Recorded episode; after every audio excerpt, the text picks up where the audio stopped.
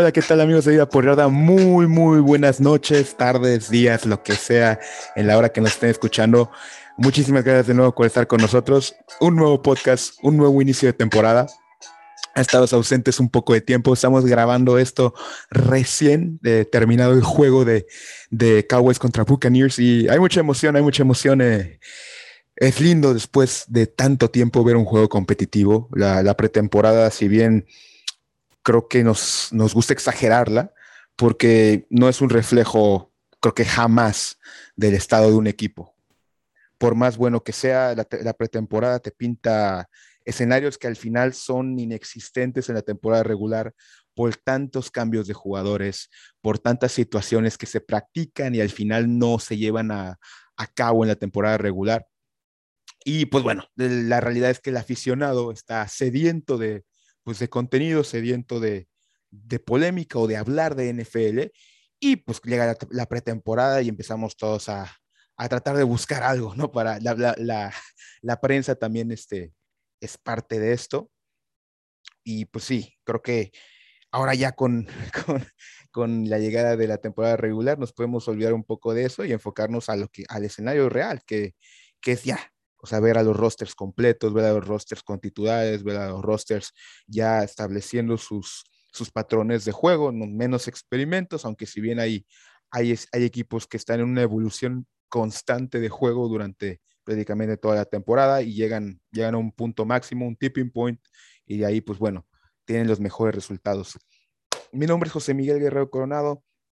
Un placer de nuevo en nuestras redes sociales. Vida Apoyar está en Facebook, Instagram, eh, YouTube, Twitter, en el podcast lo pueden escuchar en Spotify, Google Podcast, Apple Podcast y demás, Anchor, hay bastantes, estamos ahí en bastantes plataformas.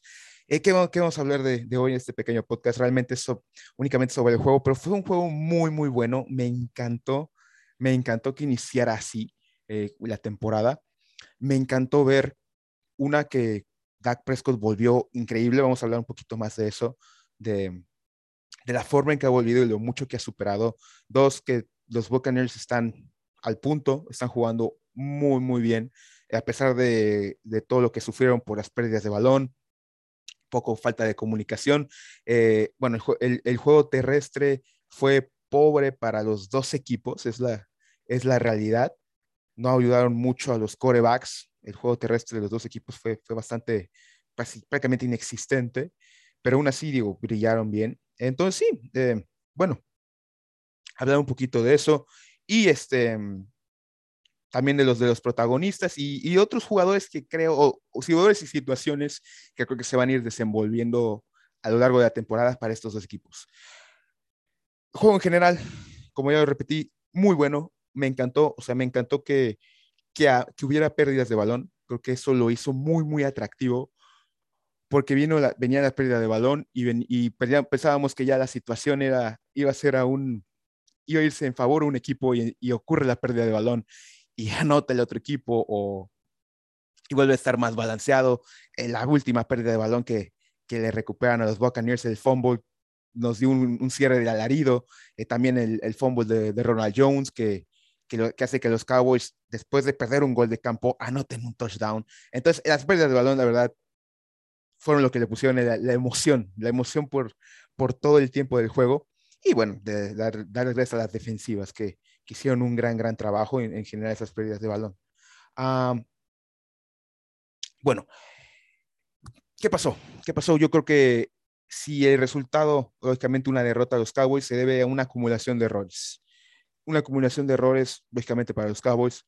Si bien lo nivelaron porque ellos también provocaron errores de los Buccaneers a recuperar tantos eh, tres balones, recuperar tres balones para el equipo. Al final el, el, balance fue negativo para los Cowboys, a pesar de que se, se, pudo haber nivelado con esas recuperaciones de balones, fue más negativo para los Cowboys por, por varias cosas.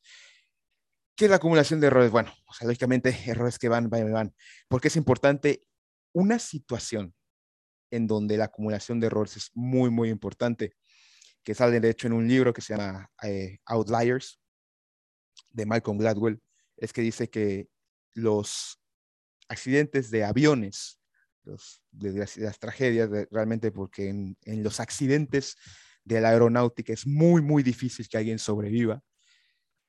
no, lo que causa el accidente no es un error. No es un error de los pilotos, no es un error de un piloto, no es el error de un controlador aéreo.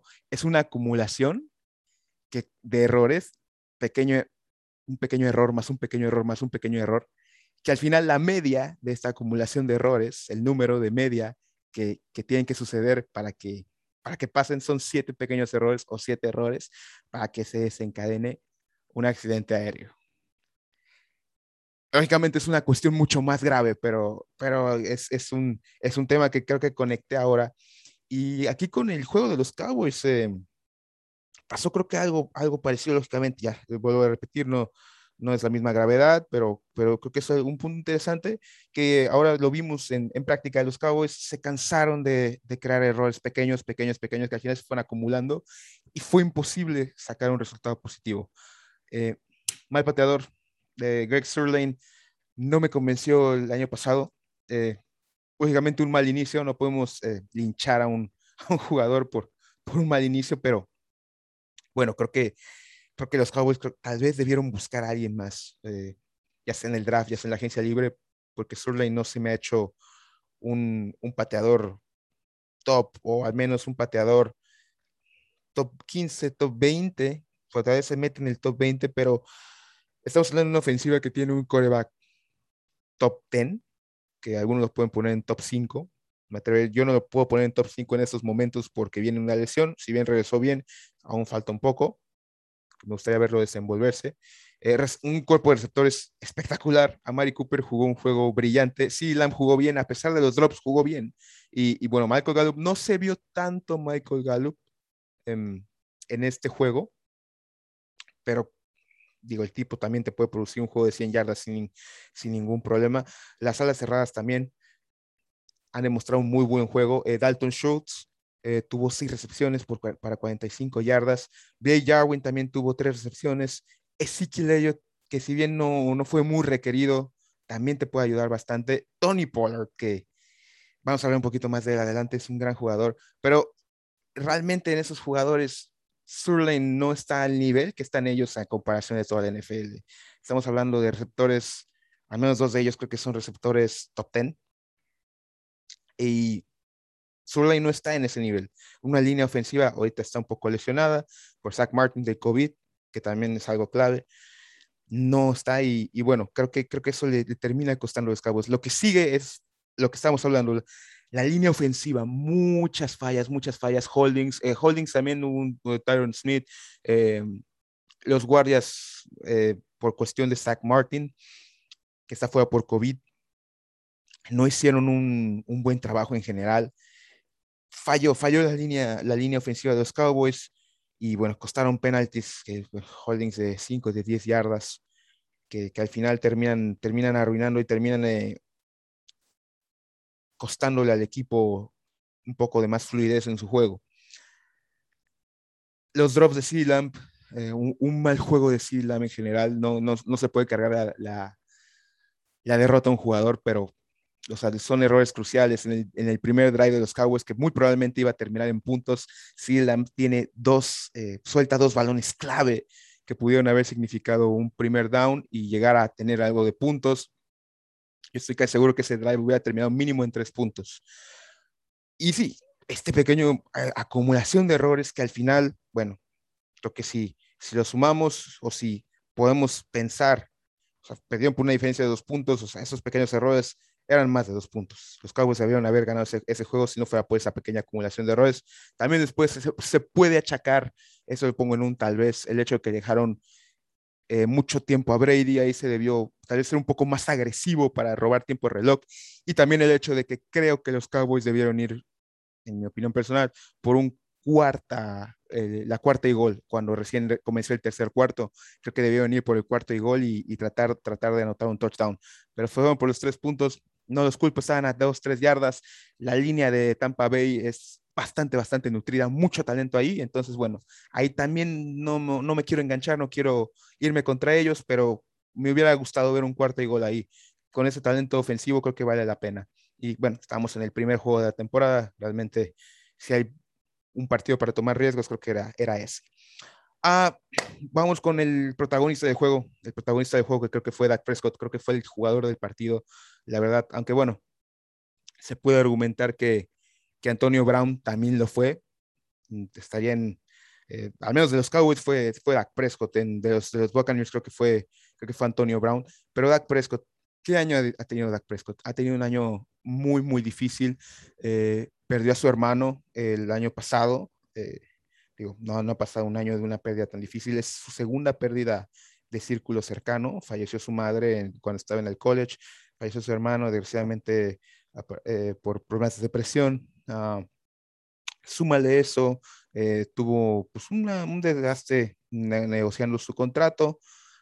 tiene las lesiones, primero la lesión de, del tobillo contra el juego de los Giants de la temporada pasada, la lesión de hombro en la offseason, no tuvo una offseason, no hubo juego en su offseason, y llegar a un juego de inicios de temporada, prime time, contra el campeón actual, eh, eh, fuera de casa, lógicamente, y poner los números que puso, 403 yardas, 3 touchdowns y 42 pases completos de 58 con varios drops ahí, o sea, tres drops de CD Lamb que creo que son claves. Un drop termina en intercepción. Bueno, pues es de aplaudirse, es de aplaudirse. Tiene una fortaleza mental y física increíble. Es un jugador que te sirve en muchísimas cosas en el juego terrestre. Eh, sabe improvisar, sabe dar jugadas. Eh, físicamente el tipo de altura está bien, eh, corriendo está bien. Es, es, es un jugador extraordinario. De verdad, yo lo pongo ahorita en el top 10 porque, como dije, viene regresando una lesión. Me gustaría ver su nivel en estos próximos cinco, cinco juegos para determinar cómo, cómo está, si sigue en un top 5, que creo que puede estar ahí.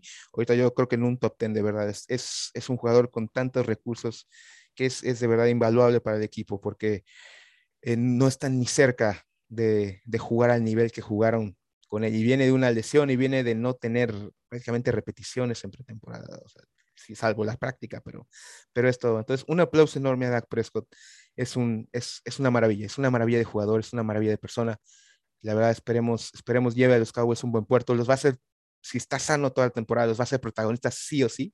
Y, nada, alegría inmensa porque haya vuelto, alegría inmensa porque siga teniendo ese gran nivel de juego y un contendiente indudable para el regreso del año. Felicidades, Dak Prescott. Vamos a la otra, Tony Pollard. Tony Pollard, un jugador que creo que es un, pequeño James White de los Cowboys. Es un, un, corredor, es, es, registrado como, como corredor de, los Cowboys. Llegó en el draft de, si déjenme ver, para estar completamente seguros, en el draft de 2019. Eh, se puede argumentar que fue el mejor jugador seleccionado en ese draft de los Cowboys, que la verdad eh, no estuvo tan, tan, tan bien. Perdieron, no tenían una primera selección esa temporada eh, por, por cuestión del trade de Mari Cooper del año pasado. Entonces, bueno, repasando un poquito ese draft, tienen a Tristan Hill en la ronda 2, fue el primer pick que ah, lesiones y mal comportamiento y bajo nivel de juego definitivamente no fue lo mejor. Conor McGovern, eh, guardia, que tampoco ha sido lo mejor.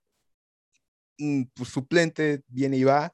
Y bueno, Tony Pollard hasta el pick 128, el tercer pick de los Cowboys, que ha sido, me encanta, es un jugador muy, muy bueno. O sea, el pequeño James White, me ha gustado, este juego al menos lo utilizaron bastante como un James White, con una válvula de escape, tres acarreos, 14 yardas, tuvo el promedio, el promedio de yardas eh, más alto para los Cowboys, eh, de 4.7 por, por, acarreo, Ezequiel tuvo apenas tres, y pues bueno, en la recepción lo hizo bastante bien, otras cuatro yardas, otras, eh, otras cuatro recepciones para 29 yardas, un promedio de 7.2.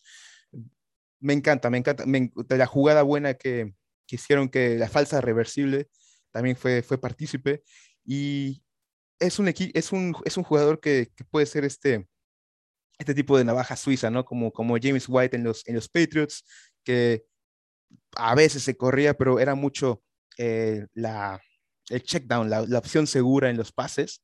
Y bueno, tiene, tiene una facilidad para correr rápido, para quitarse jugadores. Eh, físicamente no es, no es el más, no es eh, en cuanto a construcción de, en cuanto a cómo se podría decirlo, em, peso, construcción física. Eh, mide 1,83, 94 kilos. No es muy, muy, muy grande, es, es una promedio para la NFL, es, para, promedio para, para el resto de las personas, pues es bastante buen físico.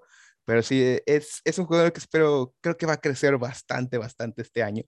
Es, sus números, bueno, ha tenido buenos números en, en, las últimas dos temporadas. Si bien tiene Ezekiel Elliott, que definitivamente no va a ayudar mucho para que, para que tenga muchas repeticiones en el juego terrestre, algo que tuvo bastante. En, su primer año fueron 455 yardas por tierra y dos touchdowns.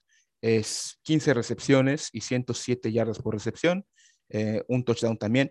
Ahora, en el 2020 viene una pequeña explosión en la parte de las recepciones, porque pasa de 15 recepciones en 2019 a 28. O sea, casi el doble y de 107 yardas, 193 yardas. Eh, eh, su promedio es, es, altísimo, tiene un promedio de recepción de 7 yardas. O sea, el tipo está poniendo números, te está, te está ganando first downs, te está poniendo cerca del first down si no es la, la, mayoría del tiempo y tiene un muy buen porcentaje de atrapar balones, tiene un porcentaje ahorita del 71.7% de, de balones que van hacia él, él los atrapa, entonces es, es bastante bueno.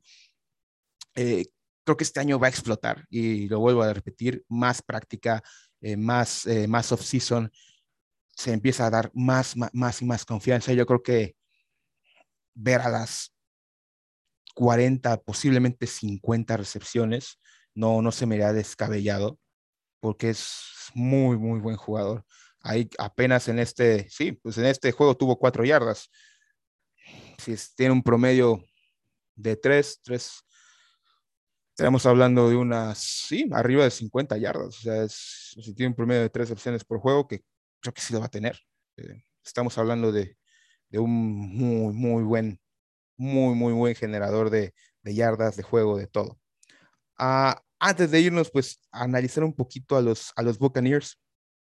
A los, si bien algo que, que, menciona es que eh, qué bien le hizo a, a Brown los, eh, la off-season con los, con los Buccaneers, una off-season completa. El año pasado llegó media temporada y tal vez por eso decíamos, se habló un poquito, ah, no, no ha sido lo que, ha, lo que esperábamos que fuera, ¿no?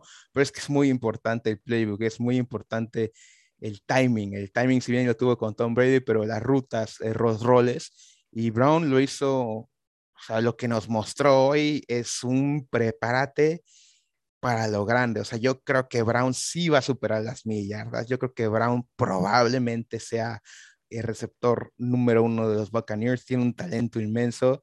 Está en un ambiente que lo respeta. O sea, que ves a Tom Brady, ves a Bruce Arians hablando bien de él, cobijándolo, protegiéndolo, porque pues Antonio Brown dice algo y la prensa se le va encima.